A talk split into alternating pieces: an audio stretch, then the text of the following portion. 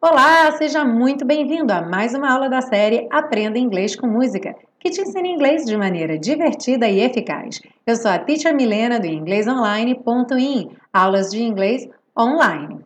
Hoje chegamos à terceira e última parte do estudo da canção Unforgettable, as dicas de pronúncia. Não esquece de pegar o seu PDF para acompanhar todas as anotações dessa aula. O link está aí na descrição da aula, juntamente com o link do curso super intensivo, que vai acontecer agora em junho e julho, nível 1 e nível 2. Se você tem interesse de saber mais sobre o curso super intensivo, não esquece de clicar aí no link. Vamos para a aula? Are you ready? Let's go!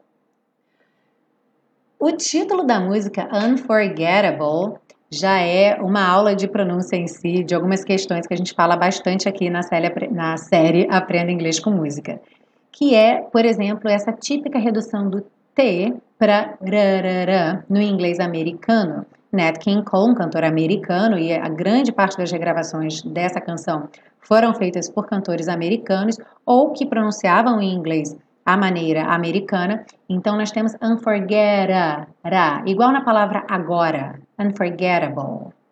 E repare também esse bowl, que, é bowl, bowl. Ou seja, depois do B, você já leva a língua lá para o céu da boca e aí você fecha o som, bowl.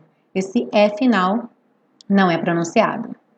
Então, seguindo na canção toda, unforgettable That's what you are. Esse what you are poderia ser também what you are. Já vimos que what ou outras palavras com T seguidos de you ou your podem ganhar o to, to. Então, what you are é uma possibilidade. Unforgettable, though near or far. Não se deixe intimidar por esse though, though. É super fácil é, pronunciar essa palavra. Like a song of love that clings to me.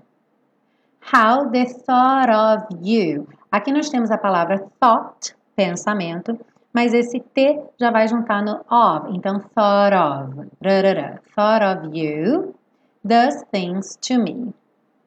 Never before has someone been more. Unforgettable in every way. Aqui parece que é uma palavra só, in every way. In é juntinho, o é do, do, meio da palavra every não é pronunciado, então a gente não diz every, e sim every, in every way. And forevermore, that's how you'll stay. You'll, you'll. Para quem tem dificuldade de fazer essa contração do will, fala you e depois joga o L lá, a língua no céu da boca. You'll stay. That's why, darling, it's incredible. It's in, juntinho, e o dedo incredible, incredible. It's incredible that someone so unforgettable thinks that I am. Então aqui também that I, o dedo that ficou rarara, that I am unforgettable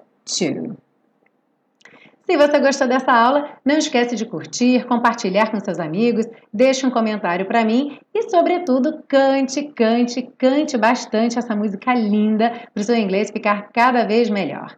Have a nice weekend! Te vejo na semana que vem com uma música nova aqui na série Aprenda Inglês com Música. See you then! Bye bye!